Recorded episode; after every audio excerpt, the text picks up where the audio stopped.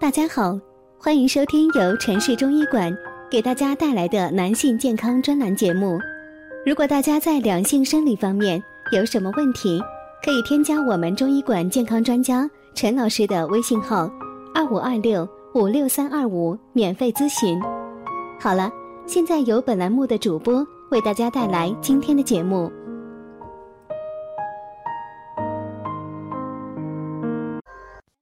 听众朋友们，大家好，欢迎大家收听今天的内容。肾虚并不是一件丢人的事情。事实上，我们人体到了一定的年龄，肾气都会开始由强到弱的衰减，肾气不足了，肾虚就在所难免。所以，不是吓唬各位。从医学的观点来说，每个人都有可能肾虚。这是一种自然规律。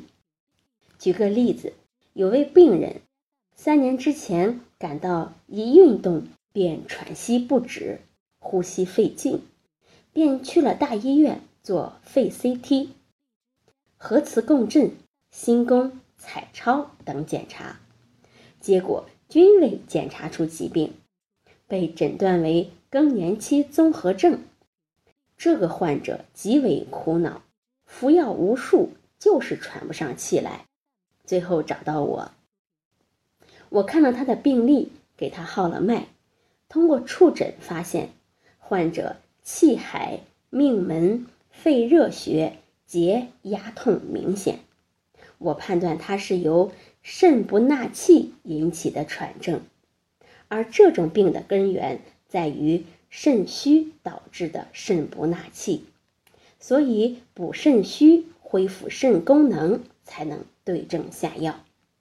我给这位病人开了方子，从补肾虚入手，到调理神经、肺经，不出三个月，他的喘症已经明显改善，基本上走路、爬楼都不会感到呼吸困难。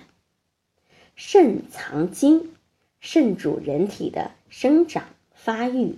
生殖、水液代谢和纳气，肾中精气是构成人体生命的原始物质，是生命活动的原始动力。在肾中精气的作用下，人体生长发育和生殖才能进行人的正常的生命活动。也就是说，构成人体生命的各种物质皆由肾所产生。并且在产生之后，仍然由肾继续供应维持其他的生命不息。所以，体内的任何一种物质的生衰变化，均与肾的强弱息息相关。身体的种种不适与肾虚也就有着直接或者间接的关联。一句话总结：肾虚了，您的五脏六腑就会。出现问题，所以大家一定要警惕肾虚，保养好我们的肾。好，这就是今天的内容，欢迎大家关注、评论和点赞，谢谢大家。如果大家在两性生理方面有什么问题，可以添加我们中医馆健康专家陈老师的微信号：二五二六五六三二五，免费咨询。